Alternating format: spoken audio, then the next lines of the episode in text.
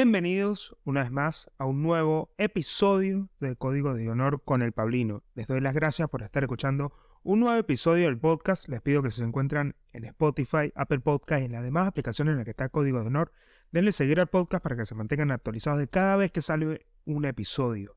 Este episodio número 111 eh, me contenta hacerlo porque ya le estoy dando la entrada a un nuevo formato del podcast. Ya ustedes están recibiendo este formato eh, con un gran interés y eso me contenta mucho. De verdad que les doy las gracias por estar acá. Recuerden que si están, están viendo este video por el canal de YouTube, suscríbanse al canal y activen las notificaciones. Es lo único que les tengo que pedir para que puedan ayudarme a hacer crecer este podcast. No tienen que hacer más nada. Además, piensen en esto.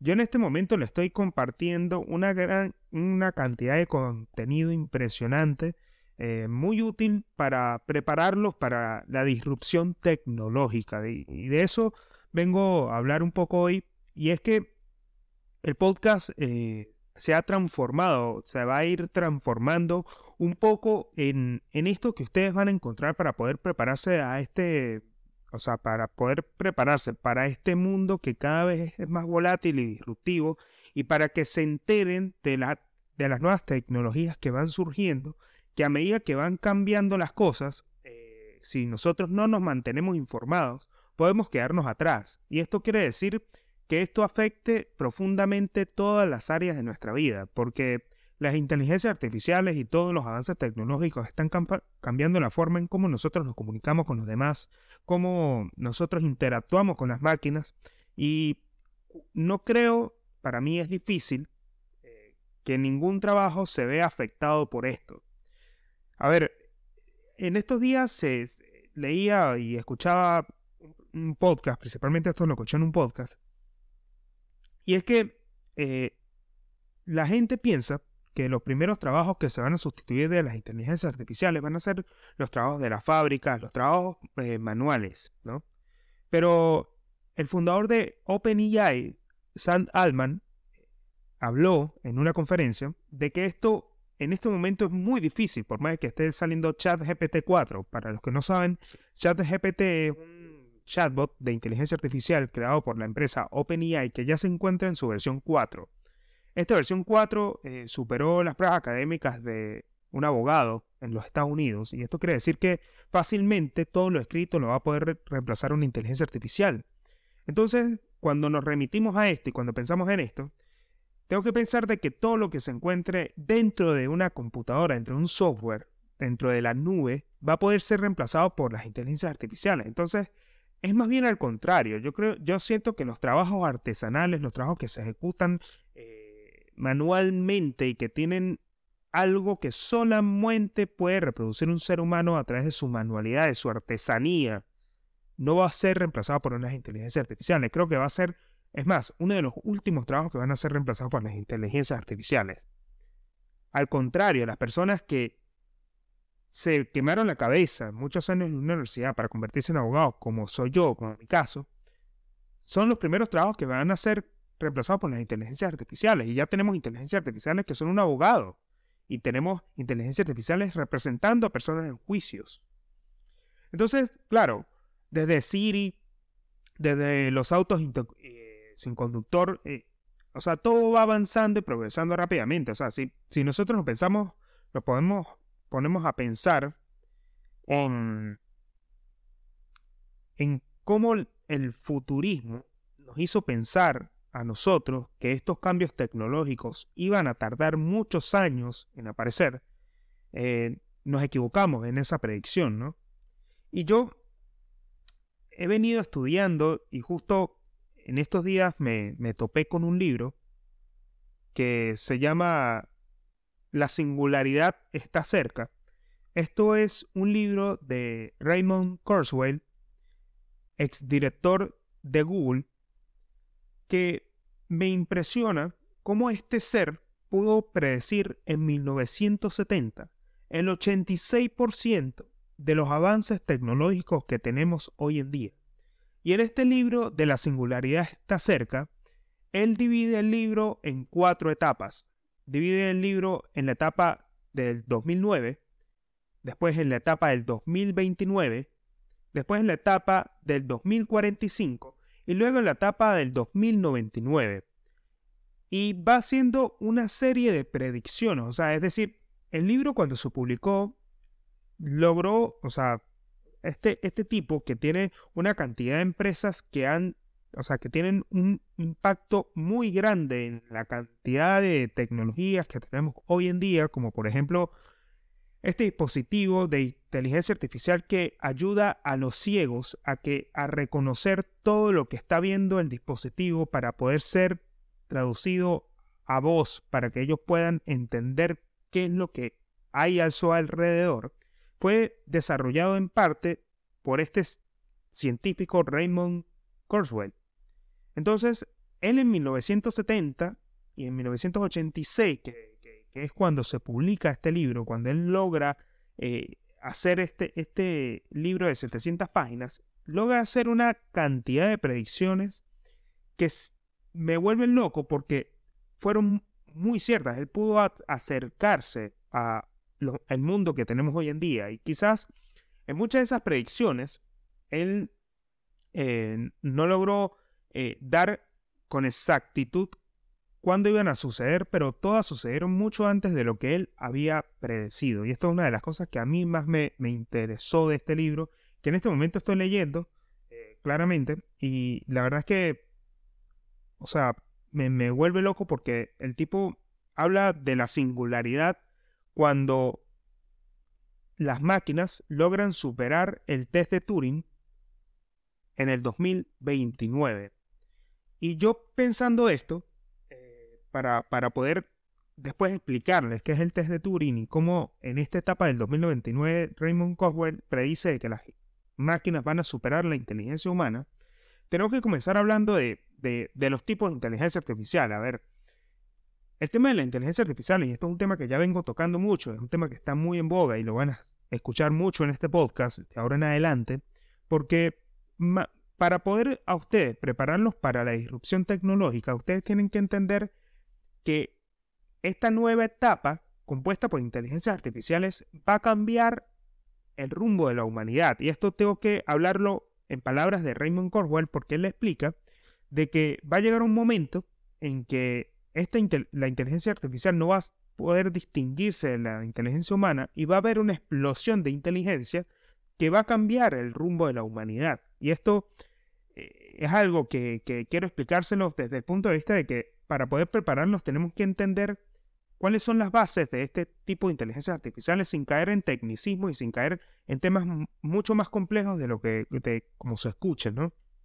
Y tenemos que hablar de lo que, de, lo que tenemos hoy en día. Hoy en día eh, tenemos lo que es la inteligencia artificial estrecha o la inteligencia artificial débil, que, o sea, son, es una inteligencia artificial que está diseñada para poder hacer tareas limitadas. O sea, por, ejemplo, el reconocimiento facial es una inteligencia artificial estrecha, es débil, realmente es eh, reconocer fácilmente algo, aunque si nos ponemos, nos ponemos a pensar en el sistema de control totalitario a través de cámaras chino, podemos entender de que la amplitud de la, de la inteligencia artificial débil es muy poderosa, porque este sistema de control o sea, permite a las autoridades chinas saber qué y quién hace cada cosa en sus calles y en donde se están monitoreando estos controles. O sea, donde realmente eh, si vas a China no hay estaciones de policías con policías adentro porque realmente estos policías no están en las calles sino monitoreando cámaras. Y esto es realmente impresionante. Pero, eh, o sea, la búsqueda por internet o conducir, solo conducir un automóvil es parte de una inteligencia artificial débil. Y esto, este, digamos, esta fuente, estas cosas que, yo les estoy diciendo, tengo que eh, mencionar las citas porque es muy importante que ustedes entiendan de dónde yo saco esta información y que no es, no es mía, no es algo que yo estoy inventando, sino que lo voy recopilando de una serie de investigación que yo se los traigo acá a la mesa para que ustedes no tengan que hacerla. Pero la fuente de esta información es The Future of Life. Esto es una página, es una organización no gubernamental que en este momento se está enfocando en tratar de frenar los avances de las inteligencias artificiales por al menos seis meses. Pero ya voy a llegar ahí. Y otro tipo de inteligencias artificiales, para no desviarme del tema, es la inteligencia artificial general o la inteligencia artificial fuerte, como se le conoce. Esta en realidad puede superar a los humanos en cualquier tarea específica, como jugar ajedrez, que ya, ya obviamente si nosotros nos ponemos a pensar, eh, ya la máquina superó al ser humano en las pruebas de ajedrez y en, resolver ecuaciones matemáticas que cualquier persona normal no pudiese resolver y supera a los, a los humanos en cualquier, casi cualquier tarea cognitiva. Y una de las cosas eh, más importantes o más interesantes que, que me sorprenden de este avance de las inteligencias artificiales, que no tiene más de cuatro meses porque recién se acaba de sacar este año, es que ChatGPT 4 tiene un coeficiente intelectual de 150 puntos. En la campana de Gauss, ChatGPT 4 tiene 150. Y esto es por encima del promedio de cualquier persona que ustedes conozcan. Y esto es una de las cosas que más me impresiona. O sea, realmente nosotros acá tenemos a un profesional potencial para nosotros pedirle que haga lo que nosotros queramos a través de una computadora. Y esto es algo impresionante. Si nosotros queremos tener texto, si nosotros queremos tener resolución de conflictos, ecuaciones matemáticas o cualquier otro tipo, otro tipo de resoluciones que nosotros queramos sacar de nuestra cabeza, la podemos tener a través de inteligencia artificial, a través de ChatGPT. Y esto es una de las cosas o de los avances más importantes que se están presentando hoy en día. Y muchas personas piensan de que por esto llegar en este momento, estas inteligencias artificiales van a reemplazar a, los trabajadores, ¿no? Y, que van a, a, eliminar muchos trabajos. Que si bien sí va a pasar, esto va a pasar, van a haber muchos trabajos que van a quedar desplazados, pero los trabajos claramente van a quedar con aquellas personas que sepan implementar y emplear las inteligencias artificiales para poder economizar operaciones dentro de las empresas. Entonces, claro, si bien se reduce el personal, van a quedar personas que sepan emplear las inteligencias artificiales, porque también sabemos que el tema tecnológico no queda a manos de todo el mundo. No todo el mundo está tan interesado por meterse de lleno en la tecnología y más cuando no la entiende, cuando no entiende qué está pasando con las inteligencias artificiales. Esto es una realidad. Eh, pero más allá de, pensar en que va a desplazar nuestros trabajos y que, que de alguna forma eh, van a haber muchas personas que se ven afectadas, que van a tener que buscar la forma, y esto hay varios factores eh, que, que, juegan en este momento para poder evaluarlos, es que también una de las opiniones más fuertes en este campo son las de Elon Musk. Elon Musk ha dicho en reiteradas conferencias de que se va a necesitar, y esto suena muy socialista, y esto suena eh, muy popular, es un discurso muy popular, pero se va a necesitar una renta básica universal, porque en el futuro existirán tantas personas desplazadas de sus trabajos que va a ser imposible poder eh, que éstas consigan trabajo y se necesitará una renta básica universal. Pero uno de los beneficios de esto y de este pseudo paraíso tecnológico al cual estamos caminando es que los costos de las cosas van a bajar, van a disminuir dramáticamente a medida que estas tecnologías, como las inteligencias artificiales, se vayan implementando en nuestra vida. Porque los costos operativos de la venta de servicios va a disminuir drásticamente en el mercado. Entonces, al mismo tiempo podemos verlo como una oportunidad para poder aprovechar en este momento cuál es el campo de estudio o cuál es el campo profesional en el cual nosotros tenemos que meternos para no quedar desfasados por una tecnología como esta. Pero más allá de eso y más allá de pensar en, cómo estas tecnologías pueden cambiar nuestra vida, tenemos que pensar en este momento que es un campo que muy pocas personas están interesando y es el campo de la seguridad de la inteligencia artificial. O sea, pensar en la seguridad de cómo o sea, de cómo las inteligencias artificiales deberían ser éticamente seguras para que no desplacen de manera dramática a los seres humanos. Y no hablo precisamente de los trabajos. O sea, a corto plazo, el objetivo e impacto de de que la inteligencia artificial siga siendo beneficiosa para la humanidad eh, se ve, o sea, los científicos le dan el punto de vista bueno. Pero el problema de todo esto es que The Future of Life y otros científicos, otras figuras importantes de la comunidad científica y emprendedores como Elon Musk, eh, Stephen Hawking también lo dijo en su momento, Bill Gates eh, lo ha repetido numerosas veces, es que hay un tema de seguridad que no está siendo trabajado por las corporaciones y los gobiernos que están compitiendo para crear una inteligencia artificial más poderosa que otras. Hay una carrera, y esto piénsanlo desde comparándolo como la carrera armamentista, la carrera espacial, en la Guerra Fría. Hoy nos encontramos en una carrera por ver, por ver quién construye la inteligencia artificial más arrecha, la inteligencia artificial más inteligente. Pero no nos estamos dando cuenta de que por el afán de construir una superinteligencia, podemos explotar un boom de inteligencia artificial que se renueve y se supere a sí misma. Y el problema acá es que los protocolos de seguridad no están siendo implementados para que estas tecnologías no caigan en malas manos.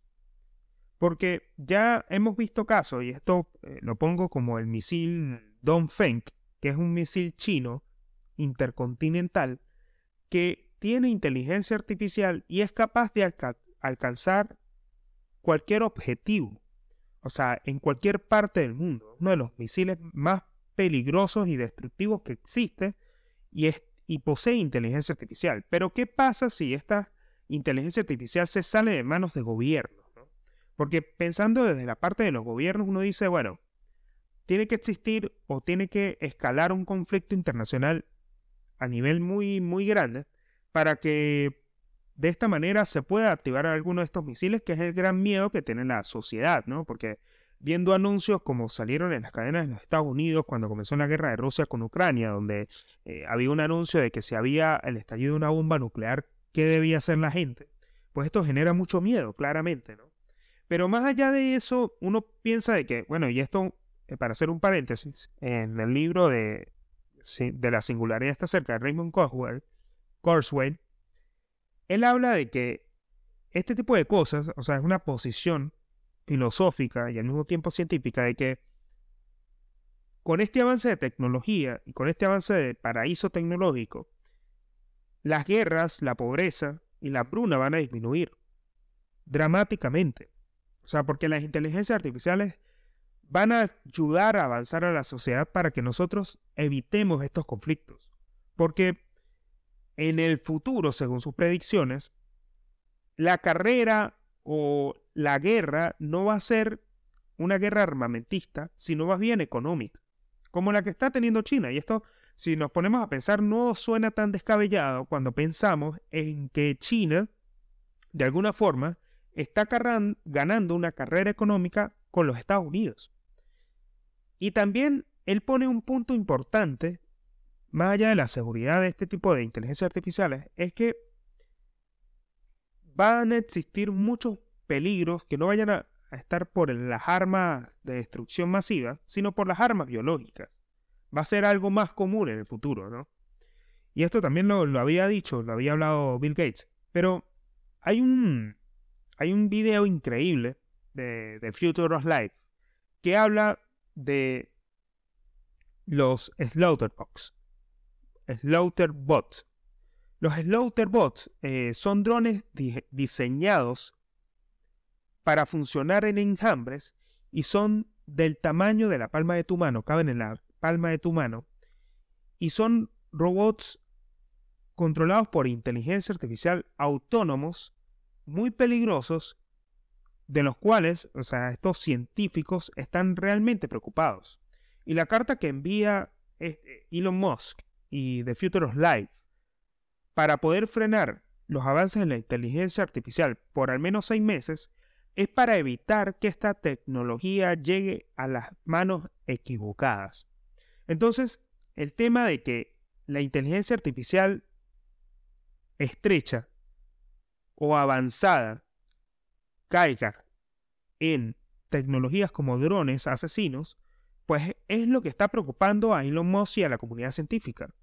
O sea, porque hay un tipo de responsabilidad de que eh, las corporaciones y los gobiernos no están viendo para, para que antes de, crear estas tecnologías o crear una inteligencia artificial más grande que ChatGPT 4, eh, no caiga en dispositivos electrónicos generados o creados para matar a la gente.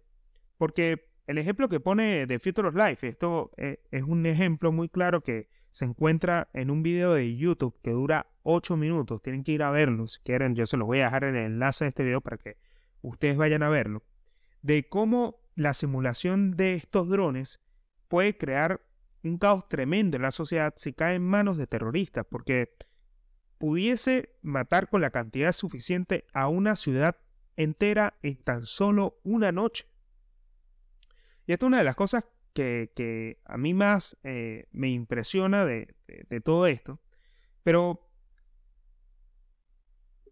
más allá de eso, hay otra preocupación en que el tema es que si no se establecen en este momento protocolos de seguridad fuertes, es que la inteligencia artificial, o sea, cuando nosotros nos, o sea, nos ponemos a pensar en las cosas negativas que pueden pasar con este tipo de tecnologías es que la mayoría, y esto lo tengo que leer textual, es que la mayoría de los investigadores están de acuerdo que es poco probable que una inteligencia artificial superinteligente muestre emociones humanas como el amor o el odio. Y no hay razón para esperar que la inteligencia artificial se vuelva intencionalmente benevolente o malévola. En cambio, al considerar cómo, una AI podía convertirse en un riesgo, los expertos piensan es que es más probable que ocurran dos escenarios. La AI está programada para hacer algo devastador. Es decir, las armas autónomas son sistemas de inteligencia artificial que están programadas para matar. En manos de personas equivocadas, estas armas podrían fácilmente causar bajas masivas. O sea, se podría desarrollar en este momento en lo que se conoce una carrera armamentista con inteligencia artificial, que es totalmente distinta a la que existía antes. O sea, podía conducir inadvertidamente a una guerra de inteligencias artificiales que resulten con bajas masivas y que estén diseñadas para que sea extremadamente difícil apagarlas. O sea, este riesgo está presente en la AI estrecha, que es la AI más sencilla o la más común, porque a medida que aumenta la rigurosidad y la autonomía de estas inteligencias artificiales, más peligrosas se pueden volver.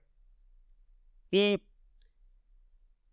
hay otro escenario, que es uno de los escenarios que a mí más me llamó la atención y más me, me explotó la cabeza, y es que la inteligencia artificial está programada para hacer algo beneficioso pero desarrolla un método destructivo para lograr su objetivo. Esto puede suceder cada vez que fallamos en alinear completamente los objetivos de la inteligencia artificial con los nuestros, lo cual resulta completa, completamente difícil. A ver, el ejemplo que pone acá es que si le pides a un auto, como los autos Tesla, para poner un ejemplo, que te lleve al aeropuerto, el auto te va a llevar al aeropuerto. Pero en ese camino, llegando al aeropuerto, ya te debe estar, pudiese estar persiguiéndote un helicóptero, al mejor estilo de San Andreas, y puedes estar todo vomitado. Esto quiere decir que el auto logró su objetivo, pero realmente no le importó cómo lo logró. O sea, realmente llegó al objetivo sin importar qué, sin importar o tener en cuenta que fue un ser humano el que iba en el auto y que a la velocidad que iba, o sea, logró desarrollar o desencadenar todo este caos. Entonces, por lo menos, hay otro ejemplo, que es uno de los ejemplos eh, más sorprendentes también que, me, llama mucho la atención, es que por lo menos a una, a una superinteligencia artificial se le asigna eh, un ambicioso proyecto de geoingeniería. o sea, lo que pudiese causar estragos en el ecosistema como efecto secundario de los inventos de esta inteligencia artificial por lograr su objetivo. Entonces, no tener en cuenta este tipo de parámetros de seguridad con los cuales la inteligencia artificial va a desarrollar los objetivos es lo que preocupa actualmente a, la, comunidad científica. Es lo que está pasando en este momento. O sea, porque preocuparse por, por, por este futuro, por este tipo de procesos, que también es una de las cosas que, otro ejemplo que, que, para graficarlo mejor, es que por lo menos eh, supongamos que a un grupo de ingenieros se les pide que hagan una central hidroeléctrica eh, de energía verde en una zona específica. Y en esta, en esta zona donde se encuentra, donde se va a desarrollar esta hidro, eh, o sea, reserva o represa de energía hidroeléctrica, se encuentra un hormiguero obviamente que al inundar esta zona, eh, o sea, sería muy mal para este hormiguero, claramente. Pero los ingenieros tienen el objetivo de construir la central hidroeléctrica y no les importó el tema del hormiguero. La situación de la seguridad actualmente por las inteligencias artificiales, que es lo que están pidiendo los científicos, es no colocar a la humanidad en la situación de las hormigas. Entonces, claro, eh, hay muchas conferencias que se han dado principalmente por, por, por el tema de, de, poder llevar a la humanidad a otro nivel, ¿no? Y, hay muchas expectativas con respecto a lo que va a pasar en el futuro. Yo me inclino más a pensar en lo que dice Raymond Kurzweil, de que el tema de las inteligencias artificiales va a cambiar drásticamente nuestra vida, y ya lo estamos viendo, que está cambiando drásticamente nuestra vida, está cambiando cómo nosotros estamos haciendo las cosas. Más allá de eso, yo estoy pensando en que al principio me dio un poco de miedo porque yo siento que, fíjense, una cosa, ¿no? Antes hay muchas personas que, o sea, más allá de, de, todo lo que implica el tema de la seguridad, hoy en día estamos viendo que la generación de contenido a través de la Internet, como pasó con las imágenes del Papa, como pasó con las imágenes de Donald Trump, que estaba siendo arrestado y las imágenes del Papa con la vestimenta valenciaga, primero que está, se está generando una, una cantidad de desinformación bárbara en la Internet y que es imposible de frenar, que, que más, más bien nosotros tenemos que comenzar a especializarnos en ser críticos, alfabetización mediática, es lo que se, le denomina a este campo de estudio, en que la gente tiene que comenzar a ser muy crítica con lo que ve en la Internet y esto ya se está preparando como un campo de estudio para poder eh, darle a las próximas generaciones las herramientas necesarias para no caer en la desinformación. Porque una de las cosas o los grandes problemas de esta era es que la desinformación o la basura que se encuentra en la Internet, como ya lo había explicado antes, nos está restando a nosotros como seres humanos capacidades cognitivas.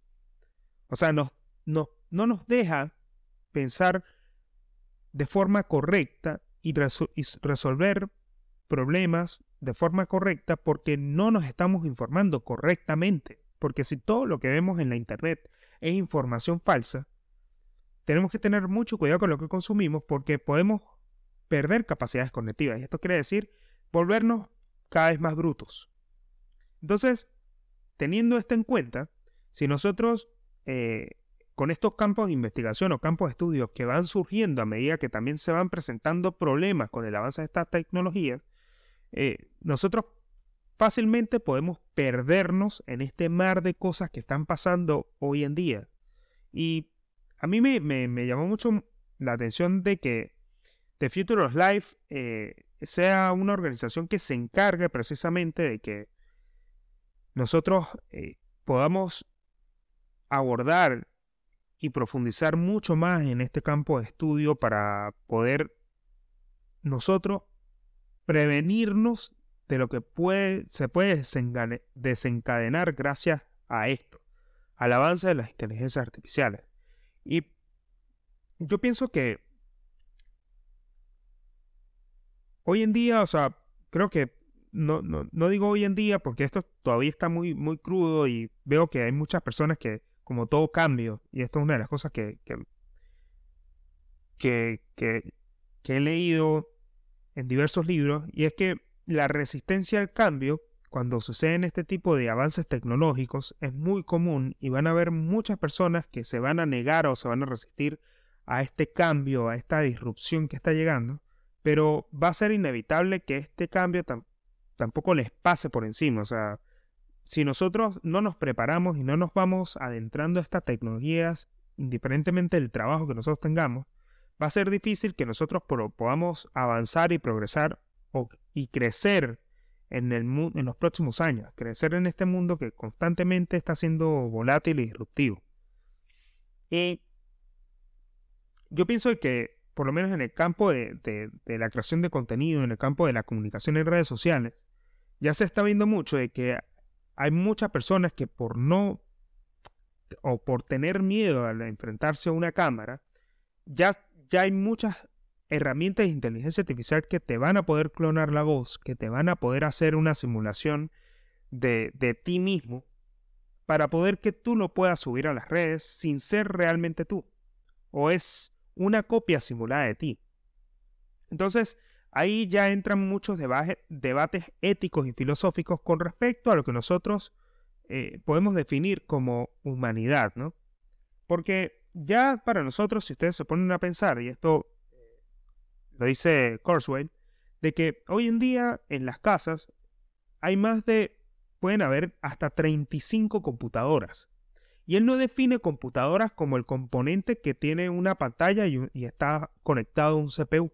Si nosotros nos ponemos a pensar, todas las computadoras que hay a nuestro alrededor tienen un microprocesador que lo hace muy potente, como los relojes inteligentes, como las laptops, como los televisores, como los parlantes, como cualquier otro dispositivo que tengas en tu casa, si, nombrar Alexa o, o, eh, o Google Home y demás bombillos inteligentes, todos tienen procesadores. Entonces, hoy en día hay una cantidad de tecnología que se encuentra en nuestro alrededor y que a medida que nosotros más avanzamos, esta tecnología se comunica entre sí. Y esto, a medida que nosotros podamos tener, que es lo que, lo que Kurzweil habla, y también una de las cosas que Elon Musk tiene en mente, y es que va a ser necesario para los próximos años que nosotros podamos integrar una interfaz en nuestro cerebro para, para poder procesar esta cantidad de información que existirá